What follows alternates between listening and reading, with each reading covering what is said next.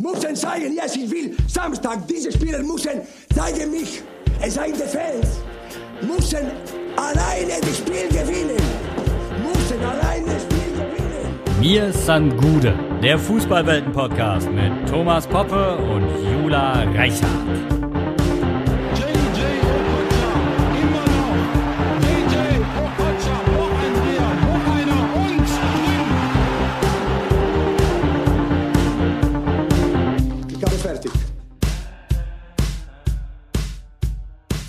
Einen wunderschönen guten Tag. Wir sind wieder zurück mit mir, San Gude. Ihr habt ein bisschen auf uns verzichten müssen, aber wir sind wieder da. Es gibt uns noch. Das ist unser kleines Weihnachtsgeschenk an euch. Thomas, Ja, ich schön, freue dass mich, du auch wieder mit dabei bist. Äh, Was mich sehr gefreut hat, ist, dass tatsächlich Leute gefragt haben, wo da die neue Folge bleibt. Denn nichts wäre ja schlimmer gewesen, als wenn es einfach jedem egal gewesen wäre. Und wir haben nach unseren ersten paar Folgen tatsächlich mal so eine kleine Zwischenbilanz gezogen und gemerkt, wir sind echt viel auf einer Wellenlänge, was natürlich dazu geführt hat, dass wir ganz wenig diskutiert haben. Und wir wollen eigentlich echt auch mal ein bisschen mehr diskutieren. Deswegen haben wir ein bisschen am Konzept gefeilt und haben, äh, das werdet ihr gleich sehen, immer so ein, zwei Themen, über die wir sprechen, die wir auch fernab des aktuellen Geschehens betrachten. Und äh, ich glaube, da äh, können dann doch deutlich mehr Diskussionen entstehen. Zumindest mit Blick auf die heutigen Themen habe ich da ein sehr gutes Gefühl.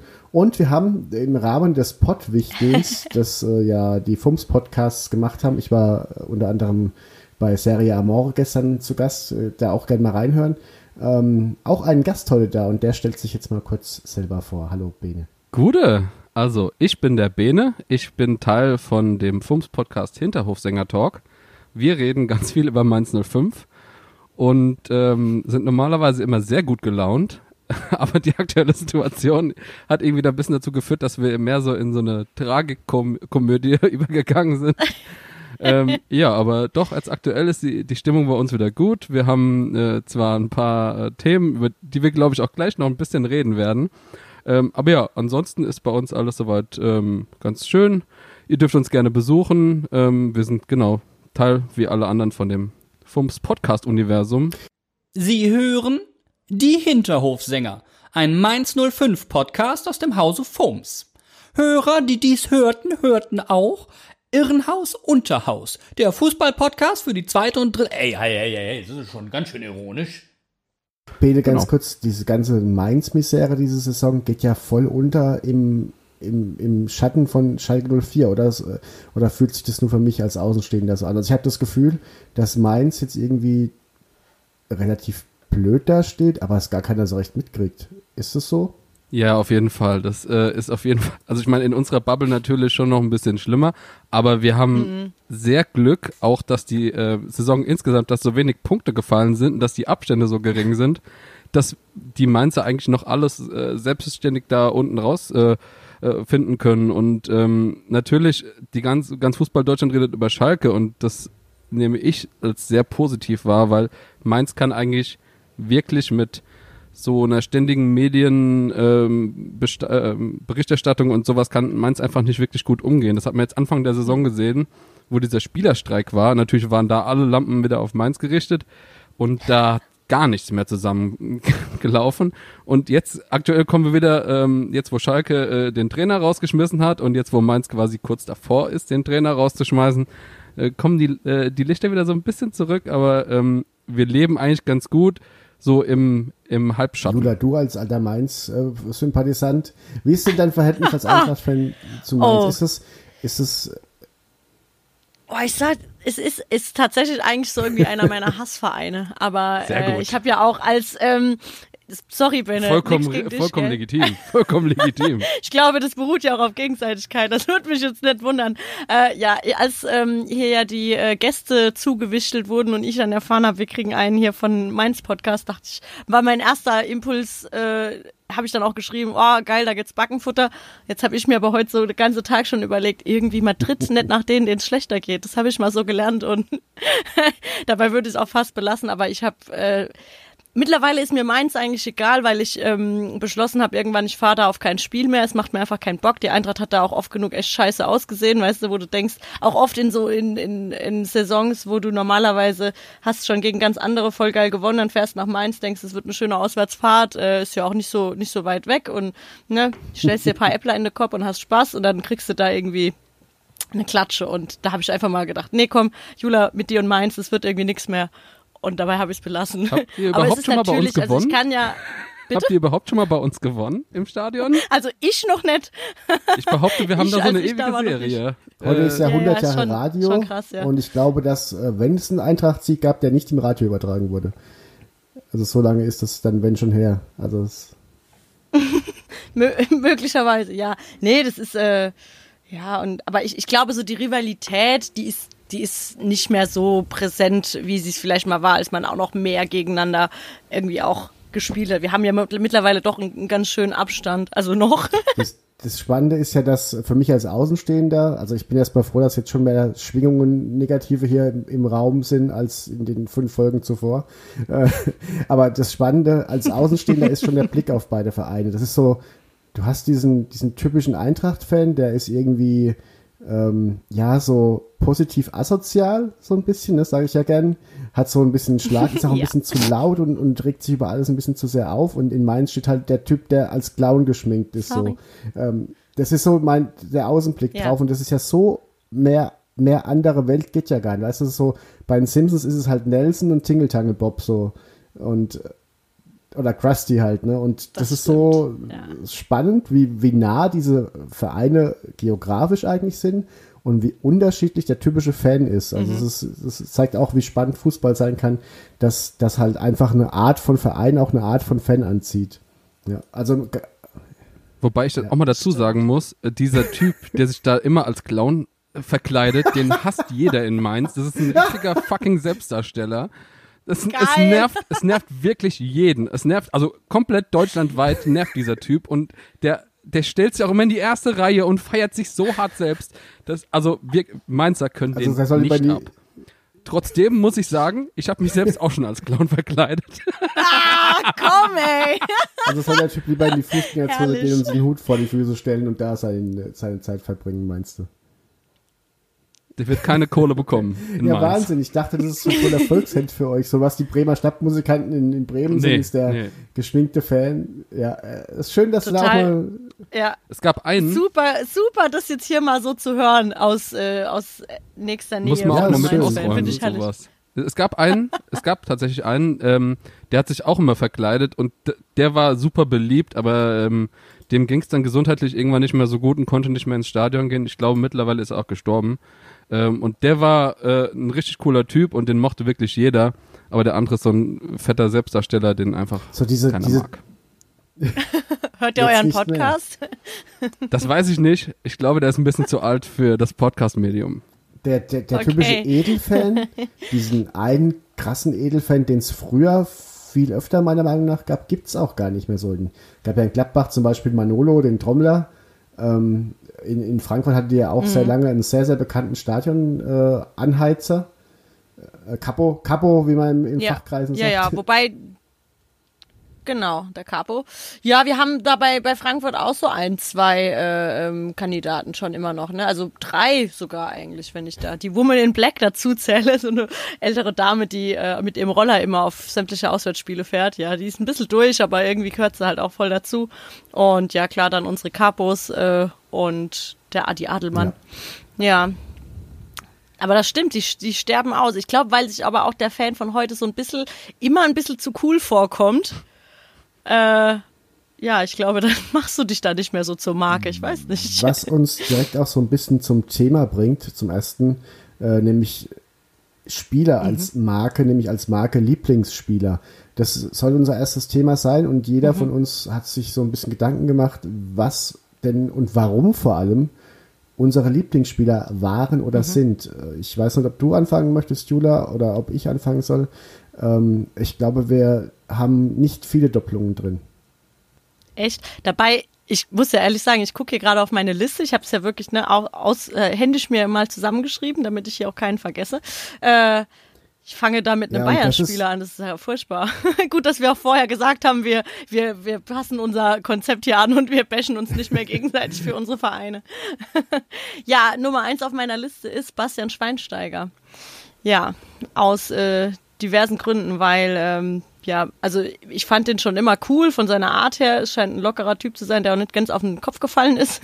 äh, und das WM-Finale damals gegen ähm, Argentinien, da hat er sich halt echt, also so in meiner Wahrnehmung unsterblich gemacht. Und äh, es gibt kaum jemanden, der das Thema Willensstärke und mentale Fitness irgendwie krasser transportiert, weil ich weiß nicht, wie oft kann man aufstehen und dabei noch so geil Fußball spielen. Also ähm, ja, finde ich, ist ein ganz, ganz toller Typ, der mir auch, also ich habe da auch damals dieses völlig theatralische Abschiedsspiel da gesehen oder was es da nochmal zu ihm, ihm zu Ehren gab und äh, da, da Mhm. sind auch meine Augen ein bisschen nass geworden, muss ich ehrlich sagen. Also ich habe den schon immer sehr bewundert. Ich muss da ja gleich sagen, natürlich ist der Typ. auch auf meiner Liste drauf, weil es halt einfach auch so der Spieler meiner Generation ist. Der ist ein Tick jünger als ich und es ist immer so, der hat die Karriere gehabt, die ich gern gehabt hätte, ja. Also bei meinem Lieblingsverein so eine tragende Rolle gespielt, Weltmeister hat irgendwie auch so dieses, dieses, Gesicht des WM-Finals 2014, auch wenn Götze irgendwie so der, das Gesicht des Tores ist, aber Schweinsteiger ist für mich so dieses, dieser blutende Schweinsteiger, der irgendwie, wie du sagst, 15 Mal umgeknüppelt wird und 16 Mal aufsteht, ähm, das ist unfassbar. Ja. Und ähm, ich war halt so krass enttäuscht von diesem Film von Till Schweiger. Ähm, da habe ich auch richtig Heat für bekommen, dass ich da so, eine Zer so einen Zerriss drüber geschrieben habe. Habe ich von ganz vielen Bayern-Fans Ja. Heat bekommen, weil ich ja, wie kann ich denn den heiligen Basti und das sind so tolle Bilder. Nee, ich hätte da echt gern ein bisschen mehr erfahren, außer, außer dass, Ja. äh, gut, dass er mit seiner Frau Tennis spielt. Also ist auch gar nicht böse gemeint, es muss keiner mehr preisgeben, aber ich war da, ich hatte da echt mir ein bisschen mehr ein bisschen mehr erhofft als Fanservice und wenn ich das war, war schade so ein Absolut. bisschen, ja. Und da, Das dachte ich er auch. sieht jetzt irgendwie so, Ja. hat einen lustigen Look mittlerweile. Also nicht lustig im Sinne von lächerlich, sondern im Sinne von diese sehr blondierten Haare und irgendwie auch nochmal beim Zahnarzt alles ein bisschen nachgerichtet. Äh, sieht schon so ein bisschen, sieht so ein bisschen er aus wie eine Parodie von sich können. selbst jetzt ein bisschen, habe ich das Gefühl. Ja, weil das ist zum Beispiel sowas, das fand ich bei ihm immer so geil, dass der halt eben auch nicht so dieser Schönling ist, dieser, äh, ja, der, keine Ahnung, glaube ich, mehr Zeit Ja. im Bad verbringt als die eigene Frau. Also das fand ich bei dem schon auch mal cool. Einfach so ein kerniger Fußballer. Ja, einfach ungehobelt, das So bringt's. vollkommen, Ja. er ist wie er ist und nimmt Ja. mich so wie ich bin oder lasst genau. einfach. Ja, ja. Das äh, Ja, und der ist bei mir auch auf der Eins und das, da Ja. gibt's für mich auch gar keine großen Diskussionen. Also so Alltime gesehen ist es einfach Bastian Schweinsteiger für mich tatsächlich. Macht für Mhm. mich wahrscheinlich noch einfacher als für dich. Ähm, äh, Bene, du Ja. auch so ein bisschen Schweini-Fan tatsächlich, habe ich gerade rausgehört. Herr Schweinsteiger natürlich nicht, nicht Ah, Schwein, Herr. Schweinsteiger bitte, ja?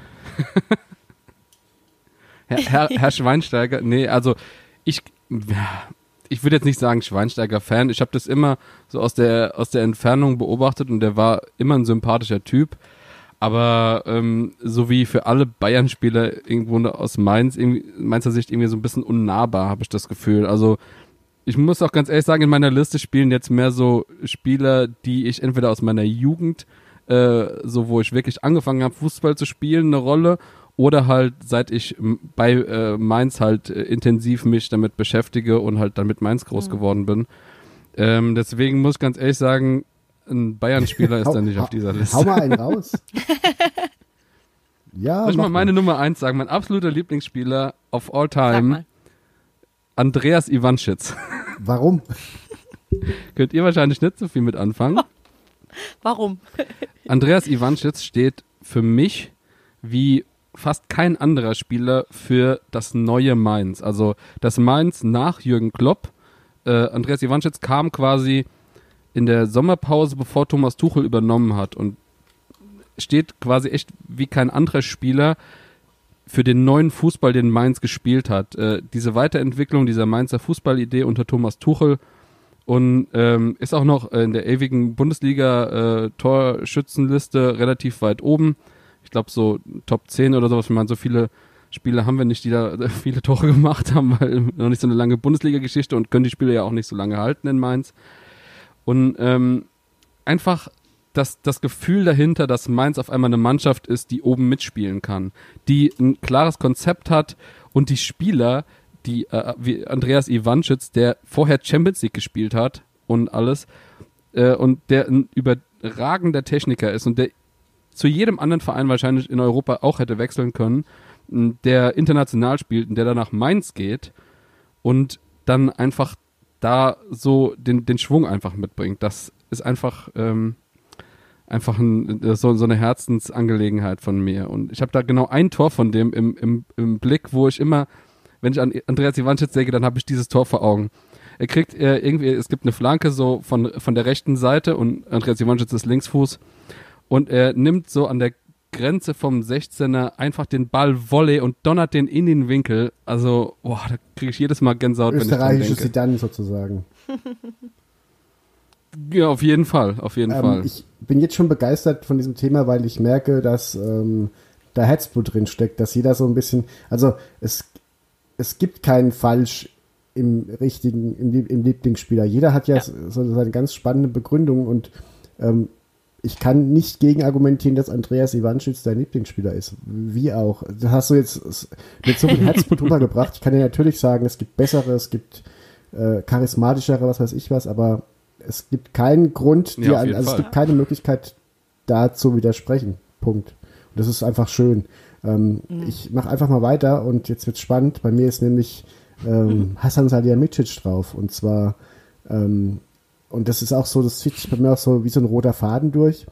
Bayern hatte ja auch immer diese, diese Top-Stürmer, die auch wirklich oft Torschützenkönig wurden und hatten, hatte ja auch, hatten ja auch wie so ein Effenberg oder Ballack immer auch sehr gute Mittelfeldspieler, Zehner.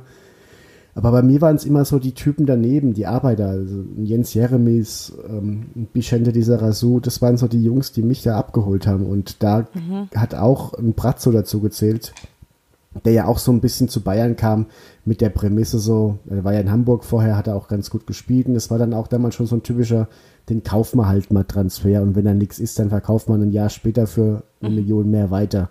Wie halt viele eigentlich, da gibt's ja einen ganzen Schwung von Namen, Baum Johann oder Schlaudraff oder was weiß ich was und das war auch schon so ein Stempel drauf auf dem Transfer und der hat sich dann einfach da reingebissen und äh, Beißen war auch so dieses, das war halt einfach so eine Drecksau auf der Außenlinie, äh, auf, auf der Seite und unvergessen einfach, wie oft er gegen Roberto Carlos einfach unfassbar geile Spiele gemacht hat. Ähm, also Roberto Carlos gegen Hasan Salihamidzic auf Außen, das war einfach so wie so ein Celebrity Deathmatch und das hat einfach sehr oft Brazzo gewonnen. Und ähm, ja, dafür endlose Liebe. Ich bin nicht mehr der krasseste Fan von ihm, seit er da bei Bayern eine Funktion hat, aber ihm wurde auch viel Unrecht getan im, Nach im Nachblick. Ich meine, die Bayern haben halt jetzt mal das Triple gewonnen mit Spielern, die er verpflichtet hat. Und vielleicht war da auch viel Glück dabei, aber ja, ich habe tatsächlich mehr Liebe für den Spieler Sa- Salihamidzic als für den Manager.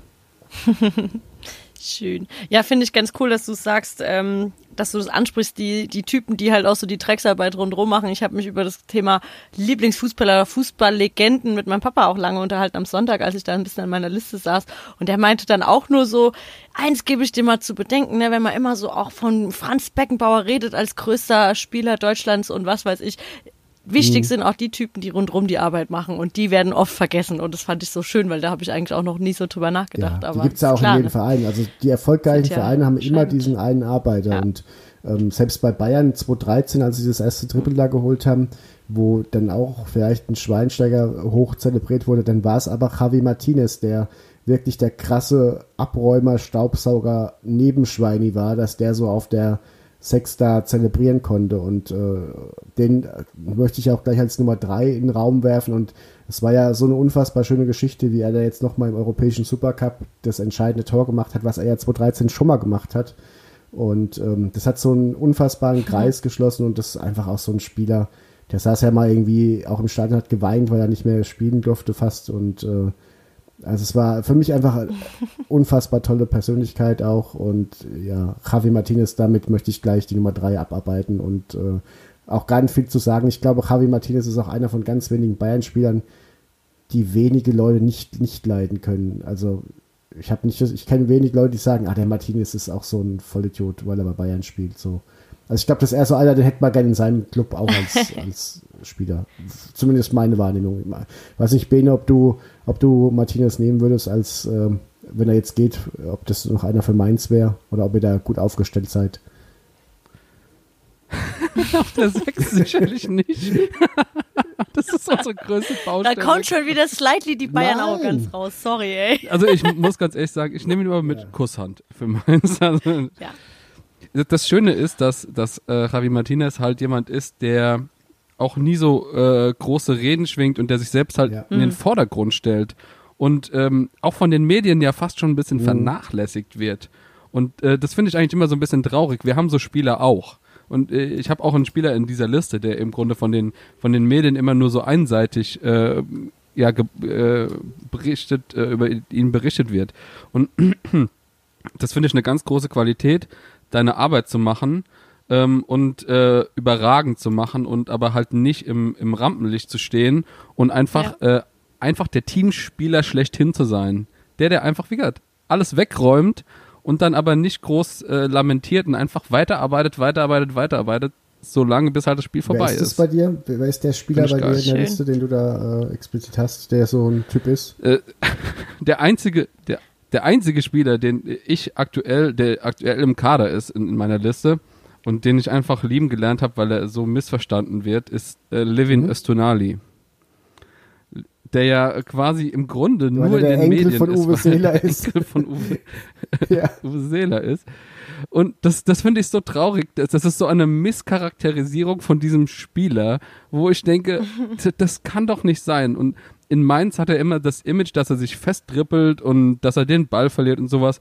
Und was er für das Team macht hinten dran und wo er überall schon für Mainz unter anderem gespielt hat. Also der, man muss sich ja einfach mal vor Augen führen, er spielt jetzt aktuell, gut, ak gerade ist er verletzt, aber er spielt Rechtsverteidiger im Moment in Mainz, weil Mainz ja bekanntermaßen keinen Rechtsverteidiger hat. Der spielt recht, Rechtsverteidiger, der spielt im, äh, auf der Acht, der spielt rechter, äh, rechter Außen, der spielt linker Außen. Der, der hat im Grunde schon fast überall auf dem Platz für Mainz gestanden, äh, im offensives Mittelfeld oder so. Und ist jemand, der extrem wenig äh, in den Medien ähm, thematisiert wird, aber auch extrem wenig Interviews gibt, einfach weil er immer nur wegen dieser dummen Enkelsache genervt Das- wird. Und das finde ich einfach eine, das finde ich einfach eine tolle Qualität, dass du einen Spieler, so, ein- so einen Leisetreter hast ähm, und der seine Arbeit macht und äh, der überragende Spiele abliefert und keiner redet über ihn. Und für den ist aber nicht schlimm. Das finde ich übrigens, ja. Ich wollte gerade sagen, das ist halt auch so ein entscheidender Punkt, dass du dann als Spieler halt auch mit klarkommst, weil mittlerweile ist ja Fußball irgendwie so ein buntes Theater geworden, wo auch ganz viel dann bei Social Media irgendwie äh, stattfindet. Du musst als, als Spieler ja ganz viel bieten können irgendwie und dann am besten auch noch irgendwie Werbegesicht sein und es gibt halt so viele, die da trotzdem ganz wichtige Rollen spielen, die den Zirkus eben nicht mitmachen und äh, ja, das muss man halt auch können. Weißt ja auch nicht, ob es jedem so leicht fällt, ne? Das, das finde ich übrigens auch so spannend und so Punkt. negativ beim Thema Frauenfußball, dass neun von zehn Fragen an Frauen Mhm. immer zum Thema Vergleich mit Männerfußball sind. Und deswegen wird es auch immer so hochgekocht, weil da natürlich die guten Antworten auch sich immer auf das Thema beziehen. Und dann ist es rüberkommt, als ob Frauen das auch so wichtig nehmen. Dabei äh, können, kann man eine Frau auch einfach mal zum Thema Spiel befragen, zum Thema, was macht, was weiß ich, zu jedem anderen Thema. Und so ist es mit Öztunali auch. Also da tun, das ist auch so ein, so ein Moderatoren-Ding, dann ihn immer mit so einer Beschreibung noch, äh, also die Spieler immer noch so eine Beschreibung zuzuordnen. Das hat Fritz von Toten Taxis sehr kultig gemacht, der stolze Grieche, was weiß ich was, äh, Papastantopoulos, so eine, aber, aber, aber der Rest, der Rest der, der Garde ist dann schon eher so, dass das irgendwie so, ja, es nervt einfach und es ist halt so wie bei, wie beim Trauzeuge von Jürgen Klopp, ja, und, ähm, Oh, es ist, wir wissen es Ja. jetzt langsam. Gähn. der Zimmergenosse Ja, von genau. Marco Rose. Ja, Sag ich Das nur. war dann auch, als die, die Tochter vom Trauzeugen von Jürgen Klopp äh, in der Sportschau angefangen hat, äh, wo ich mir denke, ähm, nee, sie ist nicht die, die Tochter von, von David Wagner. Sie ist einfach eine eigenständige Persönlichkeit. Und Levin Öztunali ist auch eine eigenständige Persönlichkeit. Und das ist so schade, wenn das so, Ja, ich meine, du siehst ja oft bei Promi-Kindern, die dann sich eigene Namen, die unter anderen Namen. äh, Mick Schumacher ist nicht umsonst lange ein- unter dem Mädchennamen seiner Mutter ähm, Kart gefahren, weil er einfach diesen Stempel nicht wollte, ja. Und äh, so ist es da auch, ja. Ja. Ähm, wer uns gerne zum WM-Titel in, in vielen Jahren schießen darf, ich mache meine Liste jetzt schon mal ziemlich komplett damit. Judah, du darfst dann auch mal wieder ein paar raushauen. Aber es passt. Nee, aber es passt, es passt gerade so gut rein, weil, weil ähm, er ja auch zwei Kinder hat, äh, Zwillinge, die ähm, ja dann äh, uns, wie gesagt, gerne in 10, 12 Jahren zum WM-Titel schießen dürfen, ähm, ist Miroslav Klose, der ähm, für mich auch immer schon zu Bremen-Zeiten tatsächlich und auch schon zu Laudern-Zeiten ein Lieblingsspieler war, weil mich seine Geschichte so fasziniert hat. Schon damals war es ja eher außergewöhnlich, den Weg, den er gegangen ist. Ich empfehle auch jedem die Roland Dreng-Biografie, Miro heißt die, ähm, dass er, der hat halt mit, der hat halt während der WM 94 hat er noch auf dem Bau gearbeitet und 98 ist er Torschützenkönig geworden. Äh, 2098 hat er auf dem 98 hat er auf dem. Bau gearbeitet und Ronaldo hat er ja schon mitgespielt und ist Weltmeister geworden. Und 2002 ist er dann schon im WM-Finale gestanden und Torschützenkönig geworden. Und ähm, dieser ganze Weg hin zu diesem, ich breche diesen Ronaldo-Rekord, ich werde Weltmeister, ist so krass und wie er auch dann bei Lazio Rom einfach auch nochmal wirklich unfassbar zu einem Vereinsheld geworden ist. Das ist in Deutschland total untergegangen auch. Ja. Ähm, der, die verehren den da richtig krass und hat auch irgendwie keiner dran geglaubt, dass dieser komische, ruhige Typ aus Deutschland in diesem Bella Italia da so seinen, se- seinen Weg gehen kann. Er hat es gemacht und im Endeffekt war der überall, wo er war, einfach unfassbar gut, ist ein krasser Freak, was seinen Körper angeht, was sich beschäftigen mit Themen angeht. Ähm, der hat einfach gearbeitet ohne Ende. Also das ist einfach niemand, der Gott gegeben, so wie jetzt vielleicht ein Ronaldo oder gut, ist auch so ein krasser Arbeiter, aber es gibt ja einfach Spieler, denen wurde in die Wiege gelegt, geiler Fußballer zu sein. Und Miroslav Klose ist es einfach nicht. Der hat studiert, was der beste Winkel ist zum Absprung beim Kopfball. Der hat sich einfach das damit ohne Ende beschäftigt. Und ich liebe es einfach, wenn Menschen das Maximum aus einem mittelmäßigen Talent machen. Und Miroslav Klose ist natürlich kein mittelmäßiges Talent, aber der hat einfach so unfassbar am Limit alles rausgeholt, was ging aus seiner Karriere, dass ich das so unfassbar beneidenswert finde. Ich habe den mal getroffen und zum Interview gehabt, ähm, als er bei der Bayern All-Star 11 schon mitgespielt hat vor ein paar Jahren. Und das ist einfach auch so ein ruhiger, so ein sympathischer Typ, der, der will auch gar nicht irgendwie im Mittelpunkt stehen. Und ich kann einfach nur, nur ganz viel Liebe für Miroslav Klose. Also, das ist wirklich dann auch so, so ganz, ganz nah dran an Schweini, aber ja, anders einfach. Ganz, ganz toll. Ja, total. Finde ich auch ganz, ganz schön, dass du den bei dir in der Liste jetzt hast und das so gut ausgeführt hast. Ich hatte den nämlich bei mir ursprünglich äh, auch auf meiner Liste und dachte dann nur, weil ich glaube, es wären dann fast drei Bayern-Spieler gewesen, dachte, das kannst du nicht machen. Ne? Dann habe ich noch mal ein bisschen dran gearbeitet und saß aber, wie gesagt, da Sonntagabend mit, mein, mit meinem Papa und meinem Freund zusammen und auch beides ja große Fußballfans. Mein Papa auch lange Fußball gespielt und da ja, waren auch alle dann sich, sich einig, ja klar muss der Klose da drauf. Also kannst die Liste nicht machen ohne Miroslav Klose. Also waren sich alle ganz eindeutig sicher und ja, dann, dann radiere ich hier jetzt nochmal und lass es mit deiner Begründung stehen, weil das hast du sehr schön ausgeführt. Ja, ähm, wenn ich auch mal noch einen droppen darf, ja, bei mir äh, ist dann mal noch ein äh, recht aktueller Eintracht-Spieler dabei. Der Marco Russ hat jetzt ja dieses Jahr seine Karriere beendet bei uns. Ist für mich irgendwie so ein ja, der steht für mich so für die Konstante in meiner ganzen Fankarriere. Ja, ich meine, so so lange bin ich ja noch nicht irgendwie Fußballfan. Ich habe nie selbst gespielt, ja. Und da ist jetzt von mir aus auch Qualität erstmal äh, zweitrangig. Das ist jetzt bestimmt kein Spieler, wo jetzt irgendwie die ganze Liga irgendwie nachgeguckt hat, wie gut der Fußball gespielt hat. Aber für uns, für Eintracht Frankfurt, war das irgendwie ein ganz, eine ganz wichtige Figur. Und äh, auch so ein ruhiger Vertreter, der auch sich gerne im Hintergrund gehalten hat, aber ja trotzdem auch lange irgendwie als Kapitän eine wichtige Figur auf dem Platz war. Ich glaube auch für die anderen Spieler, die ja, es ist ja immer ein großes Kommen und Gehen und Marco Russ war ja dann doch sehr lange bei uns und äh, so Konstanten sind halt einfach selten. Und was mir ganz besonders wehtut, ist, dass wir da kein geiles Abschiedsspiel haben konnten durch Corona, dass wir nicht den Moment haben, wo alle Marco Russ im Stadion feiern konnten. Also das tut mir wirklich weh. Und ähm, ja, es wäre irgendwie, ich hoffe, dass man sich da auch dran erinnert, wenn vielleicht das Stadion irgendwann mal wieder voll ist und der da noch seine Gelegenheit Was ich an bekommt. der Stelle auch nochmal ja. Der wird Ja, auf jeden absolut. Fall geehrt Was ich an der. Stelle auch nochmal einwerfen will, ist, was ich halt immer auch so bewundernswert an Spielern fand, und da ist Marco Russ ja auch jemand, wenn die nach, wenn die mal richtig am Boden gelegen haben im, im, und dann trotzdem wieder irgendwie kommen, scheiß drauf weiter. Und Marco Russ hat ja zum Beispiel, hat ja unter anderem äh, natürlich den Krebs besiegt, was ja, was ja eine ganz krasse Geschichte war, Ja. und ist dann zurückgekommen und war dann schon wieder der tragische Held, indem er dann ein Eigentor in der Relegation schießt, ja.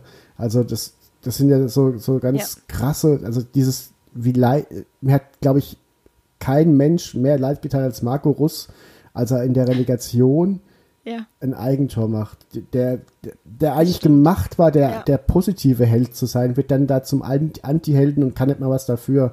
Und dann schafft es die Eintracht aber trotzdem irgendwie drin zu bleiben und geht diesen krassen Europaweg, an dem er dann aktiv auch gar nicht mehr so beteiligt war. Aber ähm, einfach diese Figur Marco Russ, ich glaube, dass er auch ähm, jenseits des Spielfeldes eine ganz wichtige Persönlichkeit einfach auf dem Trainingsgelände auch trotzdem weiterhin war. Wie es ja auch mein letzter Lieblingsspieler, da bin ich Absolut, durch, Claudio ja. Pizarro war. Der war ja in Bremen auch nicht mehr dann der Mann für die wichtigen Tore, sondern das war einfach der, der, der Co-Co-Trainer, der einfach auch da war. Und der ist wieder so eine ganz andere Figur. Und Das finde ich auch wieder spannend. Ist einfach ein Typ gewesen immer. Der hat so viel Scheiß gebaut nebenher. Ja, der hat irgendwelche Affären im Parkhaus äh, geknattert und was weiß ich was. Der ist, äh, niemand kann Claudio Pizarro böse sein. Der könnte einfach auf dem Marktplatz in Bremen Küken schreddern und trotzdem würden alle hingehen und sich, da wird, da würden Greenpeace-Aktivisten hingehen und sich Autogramme von ihm holen. So, das ist für mich das ist für mich Claudio Pizarro immer gewesen. Ich, ich verstehe ich verstehe auch gar nicht warum, aber er hat es einfach geschafft, immer Everybody's Darling zu sein. Und ich meine, wie oft der von Bremen zu Bayern gewechselt ist und trotzdem ist er halt bei beiden Vereinen der absolute, ja, was da immer dahinter war, geil, der kommt zu uns wieder. Krass, das musst du erstmal hinkriegen. Also einfach ein geiler Typ. Ich Ist möchte jetzt aber geil, auch ja. gar, nicht so ewig drauf Ja. rum erzählen. Ähm, sonst, sonst wird die Folge doch wieder sehr lang. Wir wollen Wird ja so lang, gell? Aber egal, wir machen Ja, jetzt hier weiter. Ich finde, mir macht es gerade voll Spaß. Ja, auf jeden Bene, Fall. Wer, wer ist denn bei dir noch so auf der Liste? Soll ich mal, soll ich mal einen internationalen Absolut, Spieler ja. nehmen, der, der mich in meiner Jugend irgendwie super äh, geprägt hat? Geil, ja. Pass auf, äh, Thierry Henry. Ui. Also ich weiß nicht, wa warum, aber als ich angefangen habe, Fußball zu spielen, da war, glaube ich, gerade so diese ähm, äh, Invincible-Saison von Arsenal. Äh, der kam ja erst 99 zu Arsenal, da war ich acht Jahre. Nein? Sieben? Acht? Egal. ähm, und ähm, irgendwie, das war so die, genau die Zeit, wo, wo Bambinis und dann äh, kommst du so in den Fußball rein und das war immer ein Spieler, der mich so ultra fasziniert hat, den ich geliebt habe, mit dem ich in FIFA keine Ahnung wie viele hunderttausende Tore geschossen habe. Und das, das war, das ist einfach so ein Spieler, äh, den ich einfach äh, über seine komplette Karriere quasi ab dem Zeitpunkt, wo er bei Arsenal war, so verfolgt habe und der für mich so ein überragender Spieler ist, auch an, an sich, wie er, wie er mit dem Ball umgegangen ist, wie er, äh, wie er seine Tore gemacht hat, wie er seine Mitspieler eingesetzt hat. Und ähm, im Grunde kann man sich auch selbst als, als Deutscher dann einfach nur freuen, dass er dann auch mit äh, Frankreich einfach Weltmeister geworden ist. Ähm, ich finde es einfach nur super verrückt, wenn man sich mal äh, überlegt, ich habe mir mal die Statistik rausgesucht im Vorhinein äh, zu dieser, äh, dieser Podcast-Folge. Äh, der hat einfach 0,88 Scorer pro Spiel über seine komplette Karriere. Das heißt, er hat fast in jedem Spiel einen Scorer. Und ich glaube, den meisten Leuten ist er im Endeffekt dann negativ in- in Erinnerung geblieben durch dieses Handtor bei der EM-Quali Ich gegen wollte gerade sagen, also Mhm. ich glaube, den mag schon jeder, ähm, außer die Iren. Das ist, es, ist, es ist so eine Sache bei so Spielern äh, und dann denkst du so, nee, das hat er nicht gemacht. Ich habe das im Live-Ticker damals gelesen oder so, ich war irgendwo unterwegs.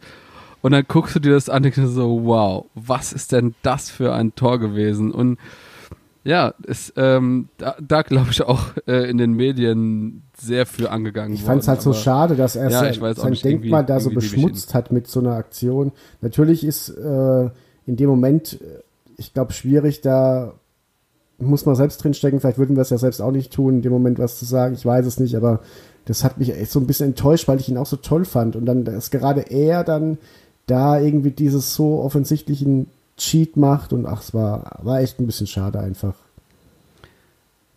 Vor allem, weil er auch eigentlich im Grunde genau das Gegenteil von Nikola genau. Anelka ist. Nikola Anelka und ähm, Henri, die sind ja quasi ähm, im, im selben Vorort groß geworden. Die haben zusammen Fußball gespielt in ihrer Jugend. Kann man alles in dieser Netflix-Doku Anelka nachgucken. Ähm, Und Anelka war immer die Skandalnudel und Henri war derjenige, der dagegen gut aussah. Und im Endeffekt ist ähm, Henri dann aber so in die Erinnerung eingegangen. Das finde ich einfach auch krass. Hast du auch einen internationalen, Jula? Weil das fand ich jetzt auch sehr schön.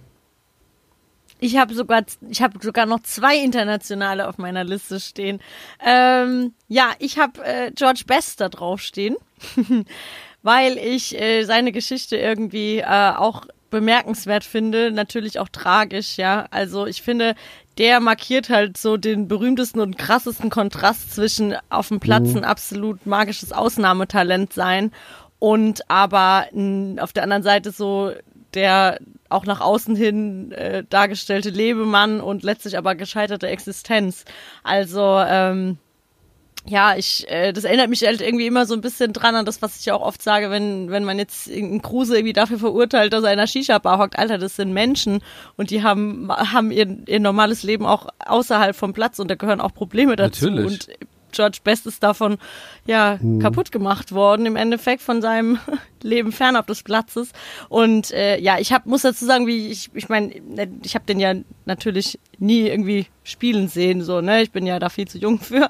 Aber ähm, ich hab, war in meiner Jugend oft in Manchester und da wirst du automatisch mit dem konfrontiert. Also da gibt's Häuserwände wo du ihn siehst der hängt als Poster wirklich in Wohnzimmern und das fand ich so bemerkenswert also dass man an dem nicht vorbeikommt und dann wirst du neugierig und machst dich halt mit dieser Kultfigur mal irgendwie vertraut und ja klar auf der im ersten Moment lacht man auch wenn man so diese Zitate hört wie sein berühmtes ist ich habe viel Geld für Alkohol Frauen und schnelle Autos ausgegeben und den Rest habe ich einfach verprasst ja das ist witzig charismatisch irgendwie war er ja sowieso ne Frauenheld und äh, ganz großer Fußballer aber im letzten Ende ich glaube er ist 59 geworden hat sich da totgesoffen und es ist halt so auch furchtbar ich hab's tragisch mit deiner irgendwie, Anekdote, ja. denn ich habe Also- hier ein Autogramm von ihm stehen mit persönlicher Widmung drauf, Mhm. ähm, was ich natürlich sehr in Ehren halte, denn ich habe ähm, so Ende der 90er angefangen What? oder so, m, ja, mit Mitte der 90er angefangen, Autogramme zu sammeln, auch von internationalen Spielern. Damals konntest du einfach auch noch irgendwie an, an Vereine wie Real Madrid so einen großen Umschlag schicken, in dem du viele einzelne Ja. Umschläge rein hast an die einzelnen Spieler und einen Rückumschlag, auf dem stand Porto zahlt Mhm. Empfänger in der Landessprache. Und dann kam oft auch was. Das hat wenig Geld gekostet, Mhm. das zu machen, war ein bisschen Arbeit natürlich, alles händisch. Aber dann kam oft Autogramme. Und da hat ja damals geil. gab es ein Forum und da standen dann auch so getestete Autogrammadressen und dann haben wir, haben wir mein bester Freund und ich echt ganz viele Stars angeschrieben und ich habe auch ein Pelé-Autogramm hier, aber dieses, ja, Oh, Alter. ja, ist ja gut. Boah, jetzt ja habe ich ein bisschen Gänsehaut Aber hier, dieses ey. George Best Auf jeden Autogramm Fall, ey. war so krass für mich, weil das kam dann irgendwie auch erst anderthalb Jahre später oder so. Also ich habe den angeschrieben mit einem kleinen Umschlag, da dann stand dann drauf ähm, Mhm. Porto zahlt Empfänger halt äh, und äh, Rück, auf dem Rückumschlag meine Adresse und dann, das war so ein kleines Ding, dann erwartest du auch eine kleine Autogrammkarte und der hat aber dann wirklich ganz, ganz lang später, anderthalb Jahre, zwei Jahre später eine A4 Autogrammkarte geschickt, die auch richtig hübsch ist, ähm, richtig tolles Schwarz-Weiß-Bild und ähm, cool. All the best äh, for Thomas und äh, seine Signatur. Und ähm, ich wusste damals aber auch gar nicht so, dass er so äh, kaputt ist schon halt, ne? Und der ist dann auch wenig später ja schon gestorben und das, da, ja da bin ich wirklich echt, echt stolz auf dieses Ding. Und das halte ich auch sehr in Ehren. Damals habe ich mich ein bisschen geärgert, weil es eine persönliche Widmung drauf hatte, weil ich mir damals so gedacht habe, das kannst du ja irgendwie dann auch nie verkaufen oder so, weißt du? Ja, mit oh, damals, aber damals Ja. wusste ich ja auch noch gar nicht so, dass es so was Besonderes ist. Und jetzt, heute bin ich einfach vor allem deswegen verdammt Mhm. stolz drauf. Also echt cool und äh, ja, für mich auch, Ja. wie du sagst, der Beweis, dass Fußballer einfach auch nur Menschen sind. Übrigens, mein Lieblingsspruch von ihm ist nicht dieser, dieser, den du gerade gesagt hast, sondern ich fand noch viel besser, äh, wenn du die Wahl hast zwischen einem, äh, also fünf, äh, nochmal, wenn du die Wahl hast, an der Enfield Road fünf Mann auszuspielen und aus 40 Metern ein Tor zu schießen oder Miss World äh, im Bett zu haben, ähm, dann ist das natürlich eine harte äh, Sache, das sich zu entscheiden. Ich hatte ja zum Glück beides. Äh, das ist so. und das Schlimme ist halt, es stimmt, es stimmt halt einfach. Ne? Es ist Geiler einfach ein Typ. Typ und es ist so schade, dass dann so Leute auch Vielleicht ist er ja auch nur so deswegen so ein Typ gewesen, weil er so am Leben gescheitert ist. Ich weiß es nicht, aber bei ihm guckt man irgendwie auch anders Ja. drauf als bei Maradona, habe ich das Gefühl. So. Also bei ihm schwingt da viel mehr Mitleid mit und ist so schade und äh, tragisch und ja, es ist spannend. Ja, aber ich muss auch sagen, war, war halt aber auch ein, meiner Meinung nach, Mhm. viel charismatischerer Typ. Also ich meine, ähm, der hat sich nicht wie so ein größenwahnsinniges Arschloch verhalten wie Maradona. Entschuldigung, können mich jetzt gerne alle für abhaten, dass ich das gesagt habe, aber ähm, Ja. sorry, ist so. Habt ihr noch meiner Meinung nach. dabei oder hat vielleicht sogar jemand Maradona Ja. dabei? Ich finde es nämlich gerade mit den Internationalen sehr spannend. Ich wollte gerade noch eine ganz Ja, kurze Geschichte Ja. erzählen zu den Shisha-Bars, ähm, weil es mir gerade, weil es mir gerade äh, eingefallen ist. Und zwar, das habe äh, ich damals 2010, das war äh, so meine Phase, wo ich gerade 18 wurde, wo ich dann auch in die Shisha-Bars durfte. Und da habe ich in Mainz auch Spieler in der Shisha-Bar getroffen. So ist das nicht. Also da war Malik Fatih, äh, Schürle, äh, Louis Holtby, die sind da auch in Mainz in die Shisha-Bars gegangen. Da hat keiner was gesagt. So, Ja. also just saying. Ja, Ähm, soll ich mal, ja das ähm, ist halt aber. ja? Ja, Entschuldigung. Mach nee, du okay, weiter. gut. Dann, ich äh, wollte einfach mit der Liste weitermachen. Ähm, Und zwar habe ich noch einen, der, ähm, den ich äh, quasi lieben gelernt habe, auch durch äh, ein FIFA-Cover. Äh, und zwar Gerald Asamoah. Geil. Seit, seit diesem FIFA-Cover von FIFA 2002 ähm, und ich bin, muss ich dazu sagen, auch von meinem Vater, äh, von der Seite von meinem Vater, Schalke-mäßig ein bisschen vorgeprägt. Also mein Opa ist ein Urschalker und ähm, Gerald Asamoah war immer ein Spieler, den ich geliebt habe, der äh, klare Aussagen getätigt hat, der ähm, ein Rückgrat hatte, der zu seinem Verein steht, der im Grunde ja auch, äh, nachdem er eigentlich bei Schalke schon weg war, immer wieder nochmal zurückkommen musste und einfach dieses Gefühl geliebt hat, äh, da zu sein, da jetzt auch in der Jugendakademie äh, was macht und der im Grunde auch bei jedem Verein, wo er gespielt hat, geliebt wird. Ich meine, der war dann in Fürth, der war in St. Pauli und also äh, dieses FIFA-Cover, das, das hat mich, das war das äh, erste, was mich quasi äh, an diesen Spieler Gerald Asamoah gebracht hat. Und im Endeffekt ist Gerald Asamoah der einzige Spieler, von dem ich ein Trikot habe, ähm, was nicht ein Mainz-Trikot ist. Und, oder ein Deutschland-Trikot, sagen wir es mal so. Und ich weiß auch nicht, aber das ist, ah, diese, diese Figur Gerald Asamoah, der ist einfach, ich liebe diesen Kerl abgöttisch. Ja, das ist, der macht doch, also ich meine, guck ihn dir an, da, da geht dir das Herz Ja. auf. Wenn der, wenn der grinst, dann weißt du auch, ist, er, er meint's so, er fühlt's ja. Also es ist schon, schon ein guter, guter Typ. auf Fand jeden ich Fall. schon übrigens toll, Das damals um die Jahrtausendwende, um die Millenniumwende, als er in Hannover war. Mit Otto Addo haben die ja damals auch so ein bisschen die, also die, die Relegation gespielt damals auch und das war irgendwie einfach auch ein, die Hannover-Truppe damals war echt cool. Man glaubt's kaum. Aber das Hannover hatte, Hannover 96 Dass man das mal sagt, gell, die coole- hatte Hannover-Truppe echt eine war cool. Truppe. What? Die war, fand ich wirklich eine tolle Mannschaft, so. Ähm, so ein bisschen so die, das war, was später dann die Bruchweg Boys in Mainz waren, so, dass man von außen drauf geguckt hat und so, ey, ist nicht mein Verein, aber irgendwie geile Truppe. Ähm, das war dann auch damals Hannover tatsächlich Mhm. und Asamoah war da ein wichtiger Bestandteil von. Müsste jetzt nachgucken, welchem Jahr das war, aber ähm, ja, so, ich denke mal so 98, 99 pro müsste das gewesen sein. Ja. Ich, ich glaube, der Hab ist tatsächlich auch so angefangen mit, mit Hugh Fußball. Stevens ungefähr zu Schalke äh, gekommen, um, um die 2000 rum, glaube ich. Also Mo. Ähm, genau. Nächster bitte. Gut. Ja, ich habe natürlich dann jetzt doch mal noch auch wieder einen von der Eintracht bei mir drauf, JJ Okocha. Leider eine Legende, die ich als Fan ja nicht mehr erlebt habe, aber es ändert nichts dran, dass es natürlich eine der größten Frankfurter Legenden war. Ähm, ja, das erste Mal, glaube ich, sowas wie brasilianischer Fußballzauber, also von der Spielweise her bei uns im Waldstadion, habe ich danach auch leider ja so nicht wirklich oft sehen dürfen, aber man guckt sich dann doch auch gerne, gerne an, wie JJ Okocha den Kahn ausgespielt hat. Das äh, haben wir, glaube ich, sogar bei unserem Trailer ähm, ist diese Szene drin äh, zu, zu unserem Podcast und ja, erfüllt mich immer wieder mit Glückseligkeit, wenn ich das sehe. Auch Ja. leider total reduziert auf Den seinen einen Trick drauf. und dieses einen Tor viel zu oft, aber der hat ja auch dann tatsächlich in England noch richtig geilen Fußball gespielt und auch bei der Eintracht mehr Ja, gehabt. der hat ja auch schon.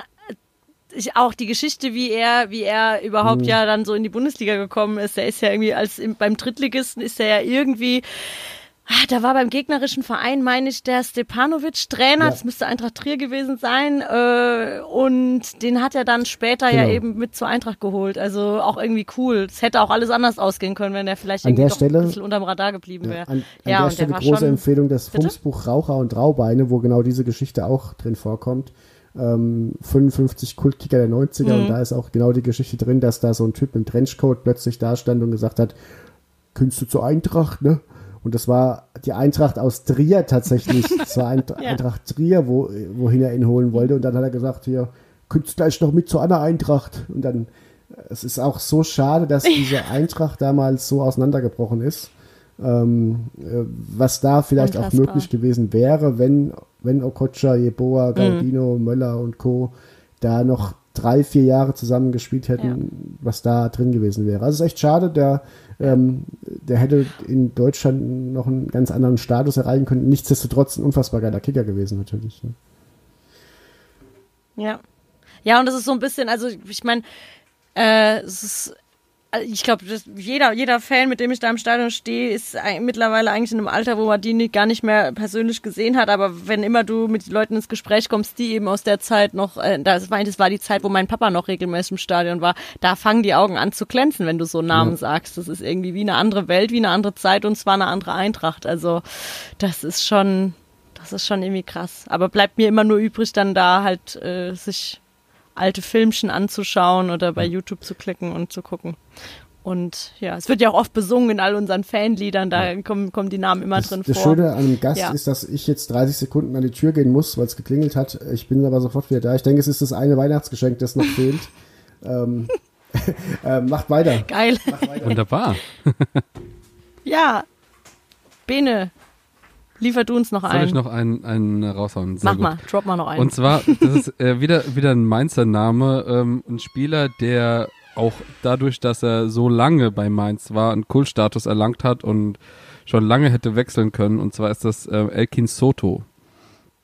Elkin Soto hat ähm, im Grunde seine Leidensgeschichte bei Mainz hat angefangen mit dem Wechsel. Äh, und zwar, der ist aus Kolumbien ähm, von der Mannschaft, die, glaube ich, auch in der, in der ähm, südamerikanischen Champions League irgendwie gespielt hat, nach Mainz gewechselt. Und da gab es eine mündliche Vereinbarung irgendwie, dass er wechseln durfte und äh, dann ist das vor den äh, Gerichtshof gegangen und all so Sachen und er äh, ist quasi zu Mainz gewechselt und hat ein Dreivierteljahr nicht spielen dürfen. Ach, Und äh, das hat schon, hat schon quasi nicht gut angefangen. Ja. Und Elkin Soto hat durch sein aufopferungsvolles Spiel, ähm, was er auch im Grunde überall gemacht hat, defensives Mittelfeld, offensives Mittelfeld, linke Seite, rechte Seite, der hat im Grunde überall gespielt. Ähm, Und einfach die kompletten Sympathien äh, auf sich gezogen in Mainz. Und äh, der war insgesamt, warte, lass mich mal kurz zusammenzählen, äh, neun Jahre in Mainz, also 2007 bis 2016. Und es ist einfach jemand, der so viel Herz hat und äh, der auch immer wieder Grußbotschaften noch schickt und ähm, ja. es, da geht einem einfach das Herz auf. Aber das, das, das krasseste an dieser Elkin Soto-Geschichte und warum ihn wirklich, also er hat hat ihn vorher schon jeder in Mainz geliebt, aber ist die Tragik, mit der er eigentlich seine Karriere in Mainz beendet hat. Und zwar hat, Ja, ähm, da, das war eines der, der schlimmsten Sachen, die überhaupt, glaube ich, ähm, an Verletzungen jemals in Mainz passiert ist. In der Saison 14, 15 ähm, gegen Raphael van der Vaart äh, einen, einen Schuss abgesetzt und Raphael van der Vaart ist irgendwie dazwischen gegangen und ist ähm, quasi ähm, mit seinem Knie im, im Schritt von Raphael van der Vaart hängen geblieben und ähm, Ach, ja, das ja, ja. Knie hat sich quasi so überbogen, ähm, so was, was keiner sehen will. Ich war da im Stadion. Nee. Es war Ich totenstill. sagen, ich erinnere mich an die Szene. Das war, die, ja, das war ja, die, ja. eine der schlimmsten Verletzungen, die, die ich jemals live sehen musste. Und Ja. der ähm, äh, daraufhin fast sein Bein amputiert bekommen hätte, weil äh, all, jeden einzelnen Knochen gebrochen und jeden einzelnen äh, Sehne gerissen und Muskel kaputt und so. Das musste komplett rekonstruiert werden. Mainz ist Mhm. dann hingegangen und hat ihm einen neuen Vertrag gegeben, damit er ähm, wenn er in, in Deutschland ist, überhaupt äh, die, die Kosten, damit die Kosten überhaupt gedeckt sind für diese Behandlung, ohne Problem einfach den Jahr, den Vertrag um ein weiteres Jahr verlängert. Und in Mainz hat man dann quasi im Stadion gespöttet. Wir wollen noch ein einziges Mal Elkin Soto im Stadion spielen sehen. Äh, ob, er, ob er spielt oder ob er einfach nur irgendwie auf dem Feld ist, ist uns vollkommen egal. Ob er im letzten Saisonspiel für eine Minute eingewechselt ist und mit Krücken auf den Platz läuft. Oder wie auch immer, in welcher Form das auch immer ist. Und äh, dass er überhaupt wieder laufen kann, ist schon ein kleines Wunder. so medizinisch gesehen. Und Ja. ähm, dass er dann tatsächlich noch mal ein paar Saisonspiele gemacht hat für Mainz, das hat ihn einfach in den Heldenstatus erhoben und Absolut. ähm, Ja. das ist einfach einer der, der größten Spieler, die es jemals in diesem Es Verein gibt, gegeben es hat. gibt dieses eine Foto, Schön. wo Van der Vaart von vorne zu sehen ist, wie er ähm, quasi gerade irgendwie versucht, den Ball zu spielen, die Beine in der Luft gespreizt und von hinten tritt ihm Soto zwischen die Beine. Und ähm, das, der, der Kickschuh von Soto berührt aber die Brust von Van der Vaart. Und Das ist so schlimm. Das, das Oh. funktioniert einfach. Das funktioniert nicht, dieses Bild. Oh. Das sieht aus wie schlechtes Photoshop, wirklich. Als hätte jemand in Photoshop ein anderes Bein da Grausam. drauf gelegt. Und das ist so schlimm. Und ich habe die Geschichte, da, also es ist echt eine tolle Geschichte, die du da gerade erzählt hast, weil es genau das ist, was Fußball eigentlich auch ausmacht. Dass gar nicht die, dass es gar nicht die entscheidenden Tore sein müssen, sondern auch einfach mal dieses, dieses Nebendran, dieses, dieses Comeback, dieses, ja, diese Emotionen, die manchmal mit ganz anderen Dingen verbunden sind. Das ist wirklich genau das schön. Schön. Ähm, ich will nicht drängeln, ich will auch nicht äh, irgendwie äh, dieses, diesen wirklich tollen Flow gerade unterbrechen, aber möchte denn einer von euch noch einen letzten Lieblingsspieler raushauen, bevor wir uns dann dem, dem äh, mundigen Abgang widmen? Also ich hätte nur noch einen, ich hab, ich hätte dann auch alle gedroppt, wenn ich den noch nenne, dann äh, ist meine Liste komplett. Ähm, könnt ihr vielleicht gar nicht nachvollziehen, aber ist David Beckham. ähm, ja, ist für mich irgendwie so die Personifizierung des modernen Fußballers irgendwie, weil ähm, es ist mir bei keinem so präsent, schon früh präsent gewesen, dass ein Fußballer eben heute auch Stilikone ist. Ja, irgendwie, ich weiß noch, dass glaube ich damals sogar nicht in der normalen, in der in der Bravo Sport, sondern auch in der normalen Bravo immer auch mal irgendwie ein Poster oder auf jeden Fall Stories zu ihm drin waren. Ja, äh, Jungs, die sich irgendwie die Haare haben so schneiden lassen wie er. Dann Werbegesicht für so viele Kampagnen und irgendwie natürlich obendrein ja ein mega krasser geiler Fußballer gewesen. Und ähm, ich habe immer so ne, ich, kennt ihr das dass man mit seinem Partner manchmal über so Dinge redet wie wenn du wenn du einen Freifahrtschein hättest für irgendeinen Promi auf der Welt wer wäre es denn? Ja und bei mir wäre es David Beckham. Und das ist auch völlig völlig in Ordnung. Meine Frau und ich hatten, haben das immer erfunden, die, Nee. die, die Liste hieß das, wo jeder, wo jeder Promis draufschreiben durfte, Mhm. fünf Stück, die er, die er quasi äh, ja ohne, ohne Ärger, also genau das, was du gerade sagst, äh, das hieß bei uns die Liste und jetzt bin ich ja mittlerweile Ja. so tief im Medienbusiness drin und kann diese Leute auch kennenlernen, dass meine Frau die Liste quasi abgesägt hat. oh je Es ist so, es, es ist einfach so, es ist so realistisch geworden, ja dass, dass es echt mal passieren könnte und von daher gibt es die Liste nicht mehr. Siehste, und da gibt's bei uns äh, mit äh, Carmen Electra und David Beckham ist da die Gefahr nicht so hoch. Weißt du, wenn man hier auch Ohnmacht schlechter, die, da ist Beckham nicht so schlecht gealtert, oder? Wie sie, ich weiß nicht. Das habe ich auch das Ach, Gefühl. täusch dich mal nicht. Ich habe gerade letztens Bilder gesehen glaub, von sie ist eigentlich- Geht eigentlich ganz gut. Ich, ich bin jetzt auch nicht auf dem neuesten Stand. Ich Ja. müsste ihn mal, der kommt gleich nach Hause vom Arbeiten. Ja. Ich frage ihn dann mal, wer aktuell auf der Liste steht. Bei mir ist es nach wie vor David Beckham, weil der altert einfach schweinegut, Ich muss man schon sagen. Ich wollte gerade sagen, Ja, kam nee, ich habe eine große, vielleicht- große Liebe für England und Ja. da gehört eben der Ähm, noch mit auf Beckham, meine Liste. Ja. Ka- Ich habe ich hab gerade gedacht, Kam Elektra hat vielleicht ähm, noch ein bisschen mehr nachgeholfen, aber bei David Beckham bin ich mir da auch nicht sicher. Ja, aber Beckham wird mir immer dieses Tor gegen Griechenland in Erinnerung bleiben, das England zur EM gebracht hat, äh, zur WM gebracht hat.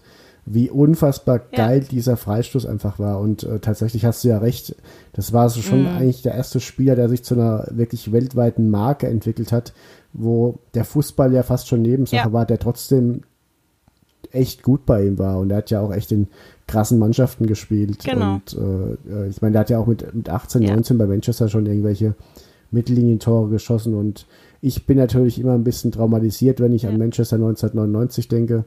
Ähm, nichtsdestotrotz war Manchester damals ja auch so eine Mannschaft, der man es auch gegönnt hat. Das Wie hat halt wehgetan. Ähm, ja. Hast du noch einen letzten Bene, bevor wir Ja, dann äh, den Sack zumachen? Ja, so, einen habe ich noch. Und zwar mein, mein letzter Spieler ist äh, Kevin Kurani. Ui. Ach Gott. Ach du meine Güte. Das ist ein Name, den ihr nicht erwartet hättet. Nee, never.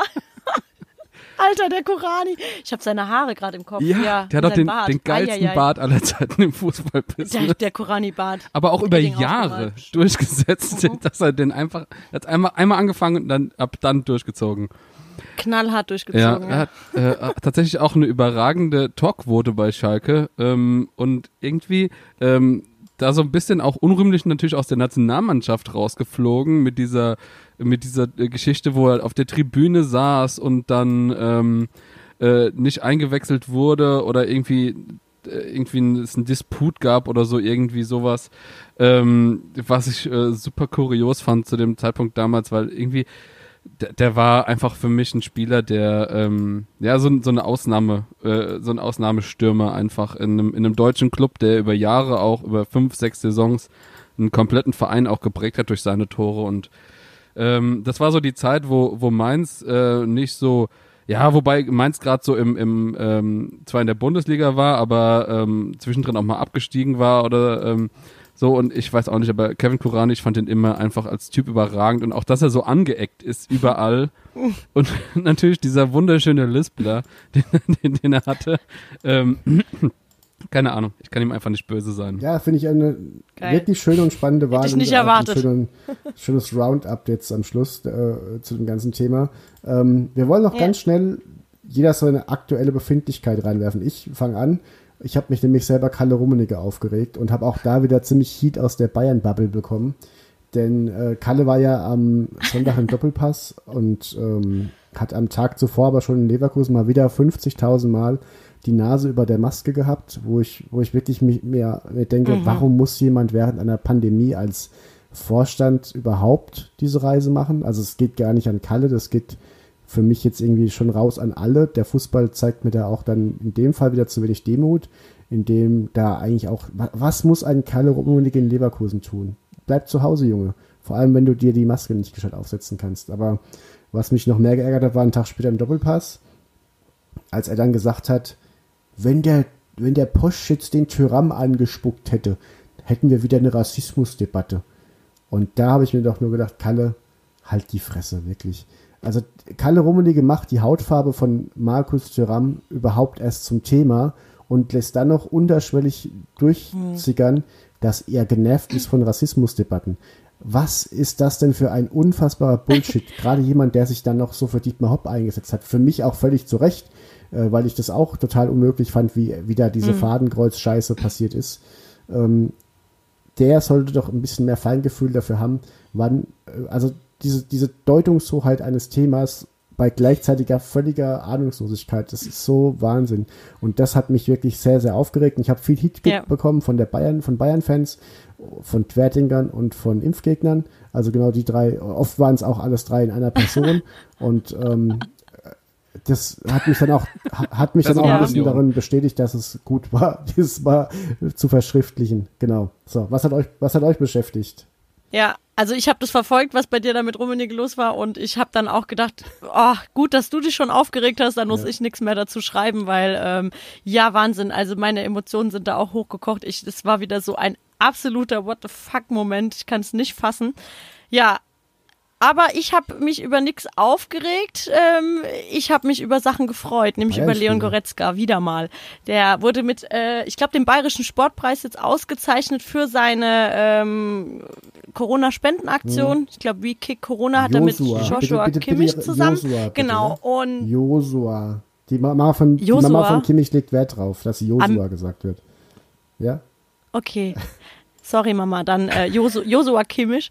Krass. Okay. Ja, also, darum soll es jetzt gar nicht gehen. Aber äh, und im Rahmen dessen hat er wieder mal betont, äh, dass es wichtig ist, sich jetzt gerade irgendwie auch ähm, gesellschaftlich irgendwie zu positionieren und ähm, hat da einen schönen Satz gegen die AfD losgelassen. Ich glaube, das Zitat, ähm, also er wurde damit zitiert mit äh, die AfD ist eine Schande für Deutschland, das möchte ich gerne mal so stehen lassen und es vielleicht noch fett unterstreichen und drei Ausrufezeichen hinzufügen. Und ich bin einfach so dankbar, dass es einen Spieler in dem Profibereich gibt oder eine Person, die so in der Öffentlichkeit steht, äh, die sich da äußert, weil das hatten wir ja auch schon häufiger, dass es das im Fußball viel zu wenig gibt. Fußballer sind immer noch Idole. Wir haben es jetzt ja gemerkt, nachdem wir eben unsere Liste auch abgearbeitet haben, wie sehr man dann doch irgendwie zu Fußballern hinschaut und auch gegebenenfalls hochschaut.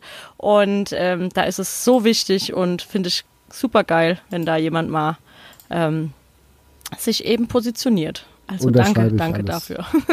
Vor allem das Schizophrene ist ja auch, das Schizophrene ist ja auch, es wird immer von allen Spielern gefordert, sich mehr zu äußern und dann, wenn sie sich äußern, Ja. werden sie Ja. immer dafür angegangen. Und äh, wir Ja. brauchen mehr Charaktere, aber sowas soll, will man dann nicht und dann sollen sie sich aus so Themen raushalten. Finde ich super lächerlich, Ja. die ganze Diskussion und ähm, Richtig. einfach ein klarer Typ, der Leon Goretzka und ähm, Mhm. ich finde es einfach geil, dass er Ist sich ja auch so so ein bisschen, ja.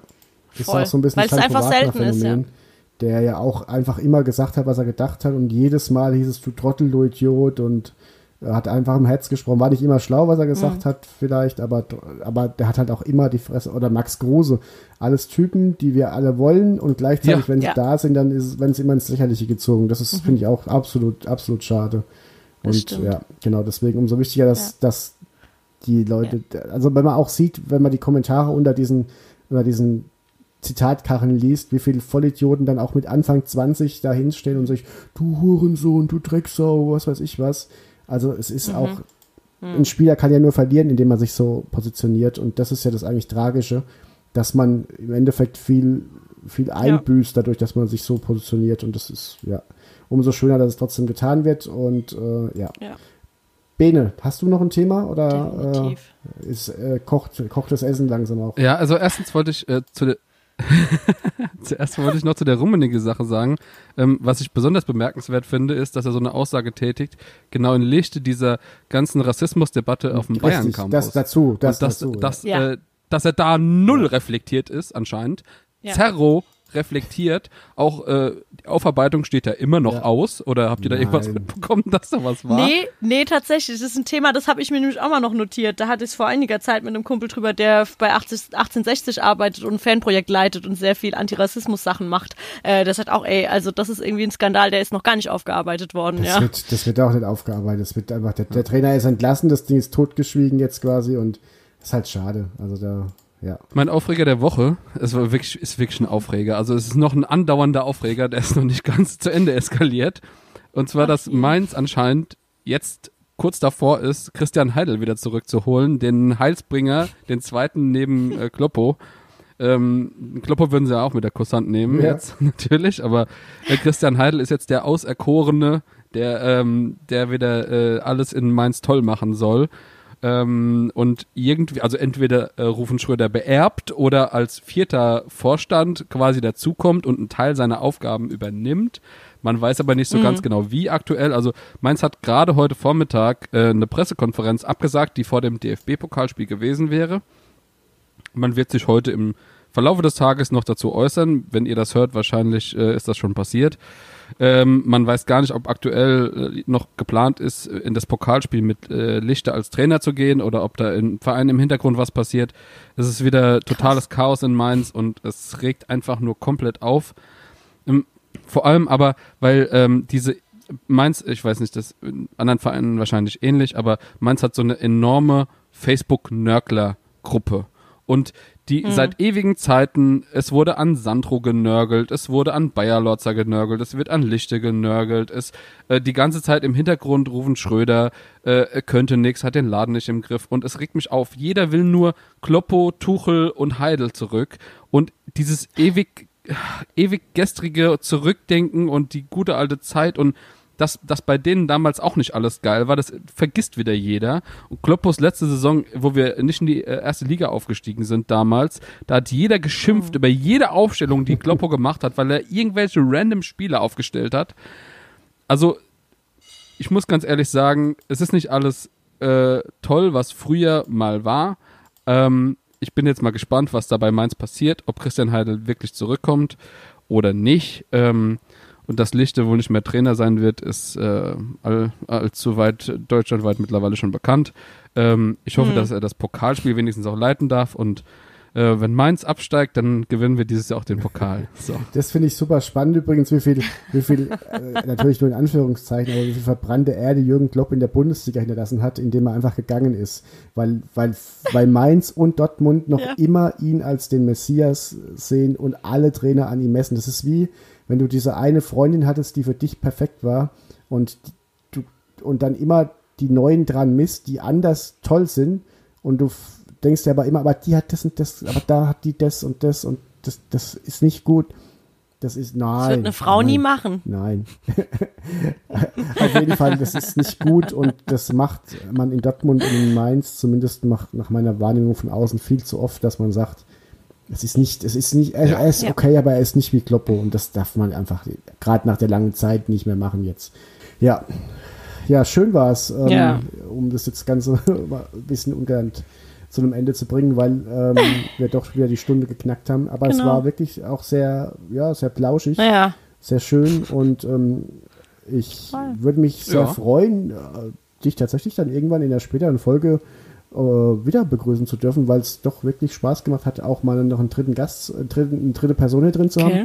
haben. Äh, nichtsdestotrotz ähm, freue ich mich dann auch mal wieder mit Jula zu zweit ein nettes Stündchen zu verbringen.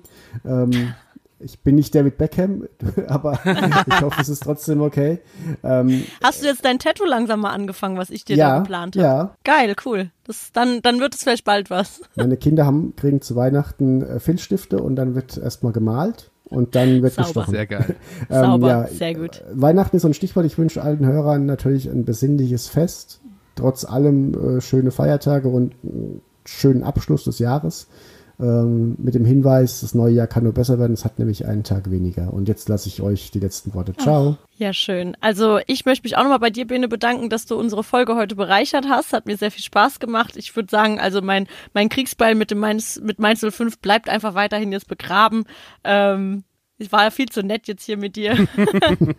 äh, ja, und äh, auch ich möchte allen Hörern da draußen frohe Weihnachten wünschen. Seid bitte lieb zueinander und äh, ja, passt auf euch auf. Ich möchte mich auch bei euch bedanken, dass ihr mich hier so wunderbar in die Runde integriert habt, dass ihr mich aufgenommen habt. Ähm, es hat mir echt super viel Spaß gemacht, auch mal so, ähm, ja, gerade diese, diese Nostalgie über Lieblingsspieler und so, das ist einfach was ganz Tolles. Ähm, Ich, ähm, ja, würde auch sehr gerne nochmal wiederkommen, wenn ihr mich äh, haben wollt. Äh, sagt Bescheid. Meine Nummer habt ihr jetzt. Und ähm, genau, frohe Weihnachten an alle, guten Rutsch und wir hören uns auch vielleicht im Hinterhofsänger-Talk.